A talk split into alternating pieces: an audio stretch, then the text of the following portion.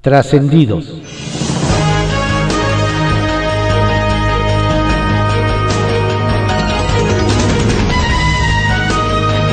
Continuamos con la audiosíntesis informativa de Adriano Ojeda Román, correspondiente a hoy, lunes 16 de noviembre de 2020.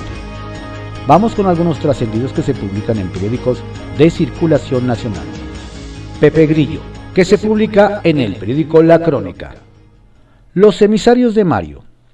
El nuevo dirigente nacional de Morena no quiere perder ni un día para preparar la elección del 2021, que será la más grande y compleja de la historia. Por lo pronto, ya nombró a los delegados del partido que se encargarán de los preparativos en las 15 entidades donde habrá cambio de gobernador.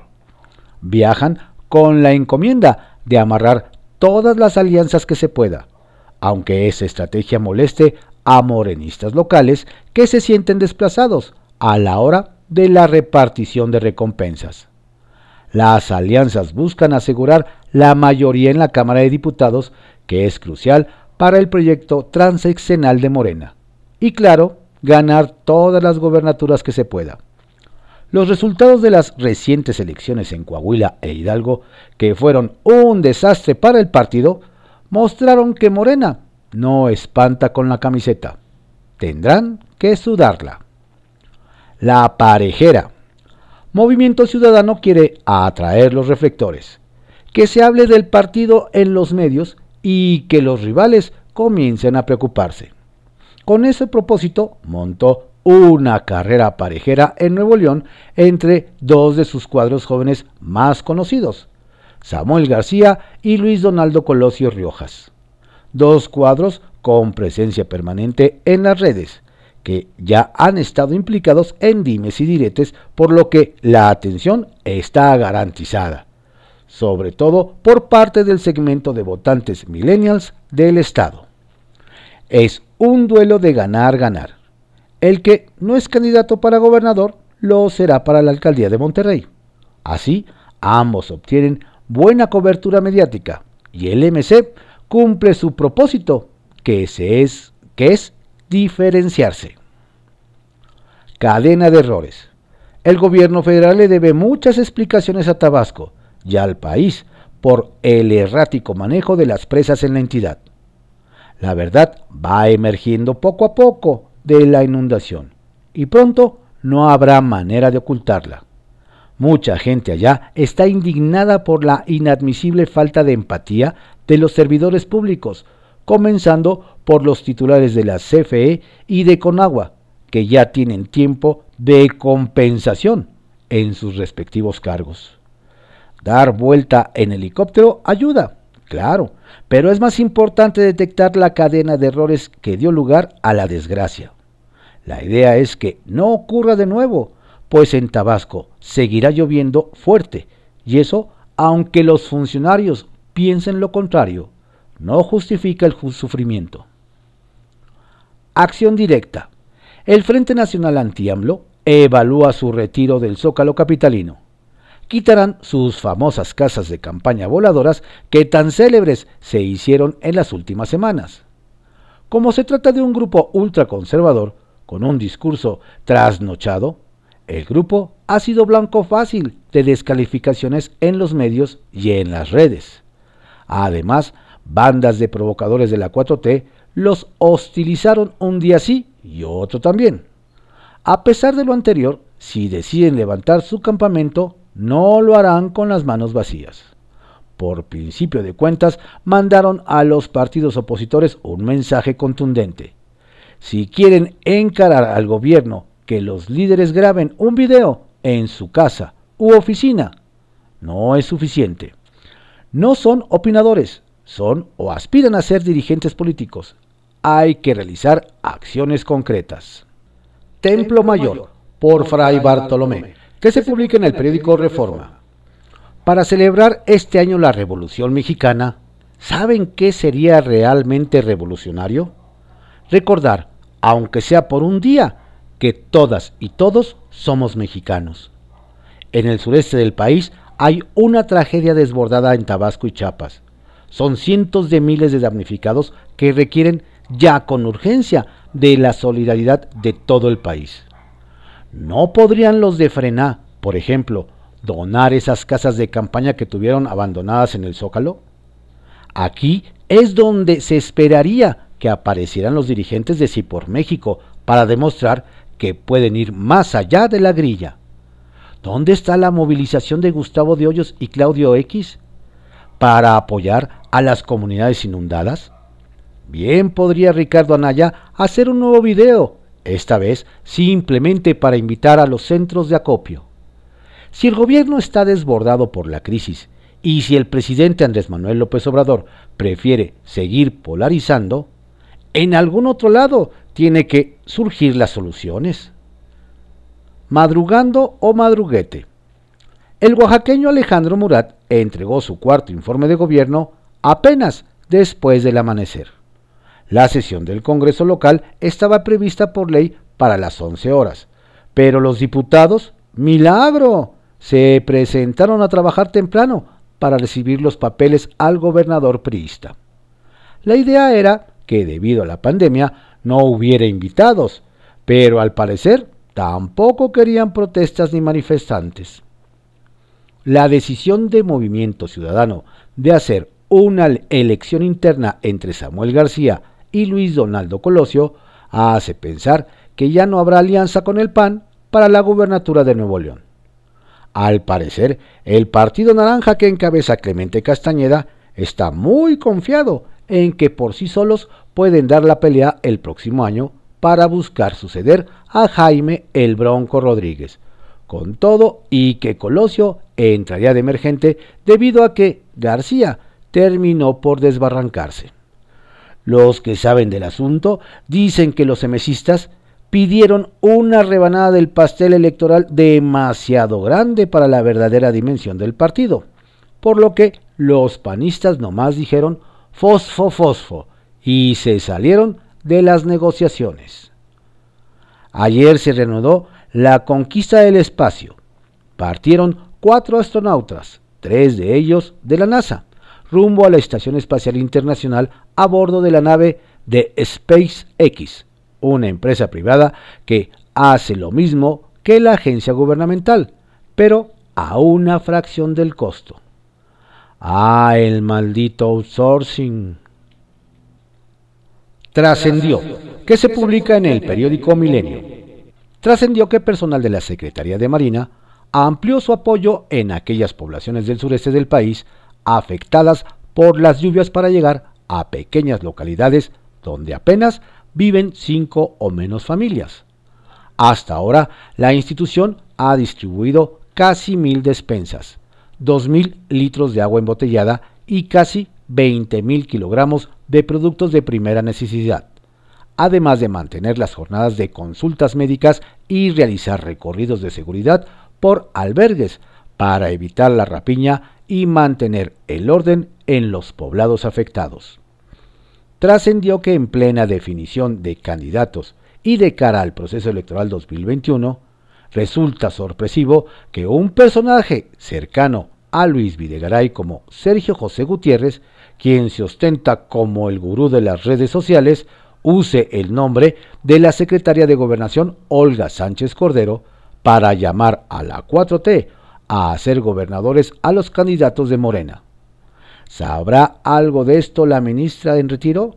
Porque en Palacio Nacional ese operador está vetado trascendió que el senador Cristóbal Arias mantiene la delantera entre los candidatos de Morena al gobierno de Michoacán, aunque lleva semanas estancado, mientras el alcalde de Páscuaro, Víctor Baiceja, recuperó terreno y ya está en empate técnico, pero con una mejor perspectiva, pues en su hoja de servicio destaca el apoyo de empresarios locales satisfechos por haber activado el primer plan de reactivación turística y económica en un pueblo mágico y poner en marcha el Centro Integral de Atención a la Mujer y la red de distribución de agua potable.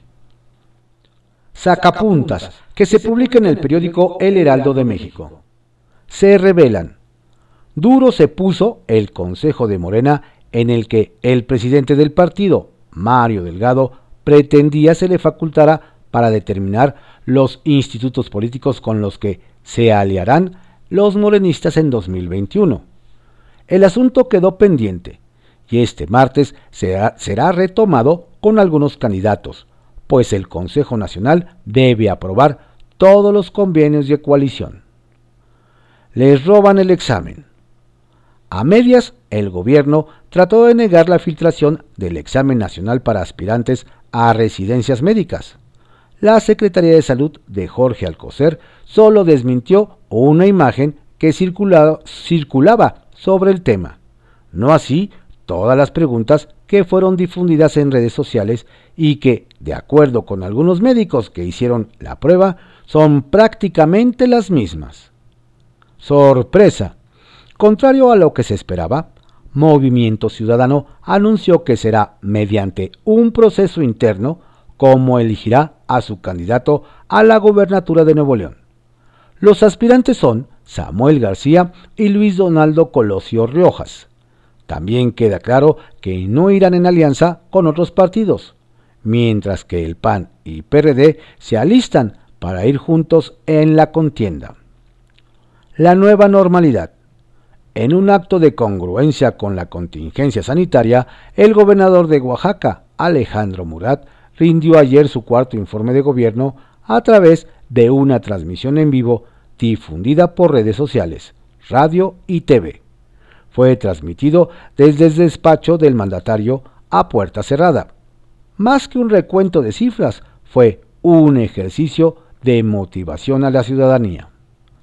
Prepotencia.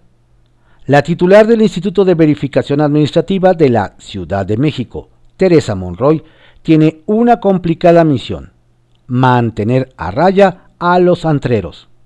Un caso fue la trifulca del Fishers Polanco, cuyos dueños agredieron a las autoridades para impedir que les pusieran sellos de suspensión.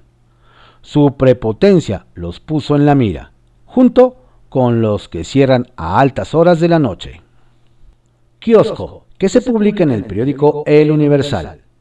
Morenista tira rostro, con un espectacular en cada esquina. Desde Chihuahua nos dicen, se preguntan, ¿Dónde está el Instituto Nacional Electoral? Ahora que la fiebre por ganar un puesto de elección ha desbordado la entidad con actos y gastos anticipados de campaña, sobre todo de algunos personajes como el ex superdelegado Juan Carlos Loera de la Rosa. Resulta, nos detallan, que apenas dejó el encargo como delegado y volvió como diputado federal. Don Juan anda lo que le sigue de encampañado, con una decena de espectaculares panfletos repartidos casa por casa por los mismos servidores de la nación, y hasta la presentación de un libro que aseguran sus cercanos más bien se sacó de la manga. Por cierto, nos indican, es tanta su promoción que incluso entre los morenistas locales ya piden ponerle un freno, si no, será quien encabece la desbandada de violaciones a la ley electoral.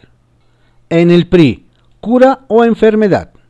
Desde Veracruz nos revelan que el PRI anda muy movido, reestructurándose con miras a las elecciones del próximo año, cuando se renovarán las alcaldías y diputaciones locales, al grado de que el dirigente estatal prista Marlon Ramírez anda de pueblo en pueblo, tratando de recomponer a un partido maltrecho por gobiernos tricolores. Sin embargo, nos aseguran sus cercanos, su estrategia pende de un hilo, ya que varios liderazgos de ese partido están jugando a favor de la 4T, por lo que los priistas de CEPA piden que antes de trabajo de calle se haga limpieza de fondo, pues no hay hierba buena que no se, que no se pudra junto a la mala. El regreso de doña Armida. Nos cuentan que en Baja California Sur el nerviosismo prevalece, luego de que el Tribunal Estatal Electoral restituyera los derechos políticos de la alcaldesa cabeña, Armida Castro, acusada de nepotismo y sancionada por Morena, su partido. El tema nos dicen es que doña Armida coquetea la candidatura a la gobernatura y aunque varios morenistas la daban fuera, ahora parece estar de vuelta, y más por el fallo del INE sobre paridad en los estados. Con todo, aunque el Tribunal Electoral Estatal no absolvió a doña Armida acusada de nepotismo, sino que encontró fallas y ordenó la restitución del procedimiento, fue suficiente para que ella festejara. El problema, nos dicen, es que entre festejo y nerviosismo nadie ha aclarado el fondo. ¿Por qué a unos meses después de asumir el cargo apareció inscrita en nómina una de sus hijos? ¡Asaz! Se cocina pleito desde Palacio. Nos dicen que en Jalisco, el raspón del presidente Andrés Manuel López Obrador a Raúl Padilla, el líder del grupo político que gobierna la Universidad de Guadalajara desde hace tres décadas, fue tomado como una anécdota más en la larga lista de señalamientos contra don Raúl. Sin embargo, hay quienes creen que si el presidente pone realmente en la mira a este personaje, ahora acusado de armar ferias de libro contra AMLO, pues pueden desaparecer historias no muy claras en el historial del llamado Grupo UDG, que además apostó abiertamente por Ricardo Anaya en el pasada elección. Así que, de concretarse, el pleito es de pronóstico reservado. Bajo reserva, que se publica en el periódico El Universal. ¿Dónde quedó el discurso de que primero los pobres? Sorpresa causó la confesión que hizo ayer el presidente Andrés Manuel López Obrador al asegurar que se prefirió no inundar Villahermosa y sí las zonas bajas de Tabasco, donde viven los más pobres, es decir, las zonas chontales, comunidades que siempre, que siempre recuerda, pues ahí inició su base social. Nos hacen ver que hace una semana, el domingo 8 de noviembre, en reunión con medios en el malecón de Villahermosa, el mandatario rechazó que hubiera preferencia por la capital tabasqueña y que se abandonaba a otros municipios. Son rumores de desinformación, aseguraba. Nos recuerdan que el lema del Ejecutivo Federal ha sido desde hace 20 años, por el bien de todos, primero los pobres. Sin embargo, con esta confesión sobre el mal menor, esta vez el discurso no cuadró con la realidad y las palabras quedaron bajo el agua. Urge que López Gatel recelte un medicamento a Morena. Nos dicen que al que le urge pedir ayuda profesional al doctor Hugo López Gatel es al presidente nacional de Morena, Mario Delgado, pues requiere de un medicamento muy eficaz que ayude a cicatrizar en el menor tiempo posible las heridas que existen en el partido en el gobierno. Don Mario ha dicho que es necesario buscar la unidad para que este partido político pueda ganar la mayoría en las elecciones de 2021 y consolidar la 4T. Pero al parecer el proceso de cicatrización que puso en marcha no está funcionando del todo bien. Y hay heridas que tendrán mucho en cerrarse, que tardarán mucho en cerrarse. Ayer, en una carta de poco más de una cuartilla, 192 legisladores manifestaron su apoyo irrestricto al presidente nacional de su partido. Ellos representan 75% de la bancada morenista en San Lázaro. Son muchos, pero no son todos. El temor es que Morena llegue a la elección aún con las heridas sangrantes y le vayan a dar un susto al Poder Ejecutivo que cuenta con mantener la mayoría busca Fiscalía General de la República acorralar a Rosario Robles. Parece que la Fiscalía General de la República acorrala cada vez más a la ex titular de la Secretaría de Desarrollo Social, Rosario Robles, pese a que existe contra ella una nueva orden de aprehensión por delincuencia organizada y lavado de dinero en el caso de la estafa maestra. La Fiscalía General de la República no la ha cumplimentado. Con la, detención de dos colaboradores, Luis Antonio Valenciano Zapata, representante legal de Inmobiliaria Feiray, empresa supuestamente utilizada como facturera para cometer la estafa maestra, y María de la Luz Vargas, exdirectora general adjunta de Integración de Padrones de la Sede Sol, la Fiscalía General de la República puede reunir más pruebas contra Robles para ahora sí ejecutar la nueva orden de captura y con ello acabar con cualquier posibilidad de una pronta liberación de la exsecretaria de Estos fueron algunos trascendidos que se publican en periódicos de circulación nacional. En la audiosíntesis informativa de Adrián Ojeda Román, correspondiente a hoy lunes 16 de noviembre de 2020.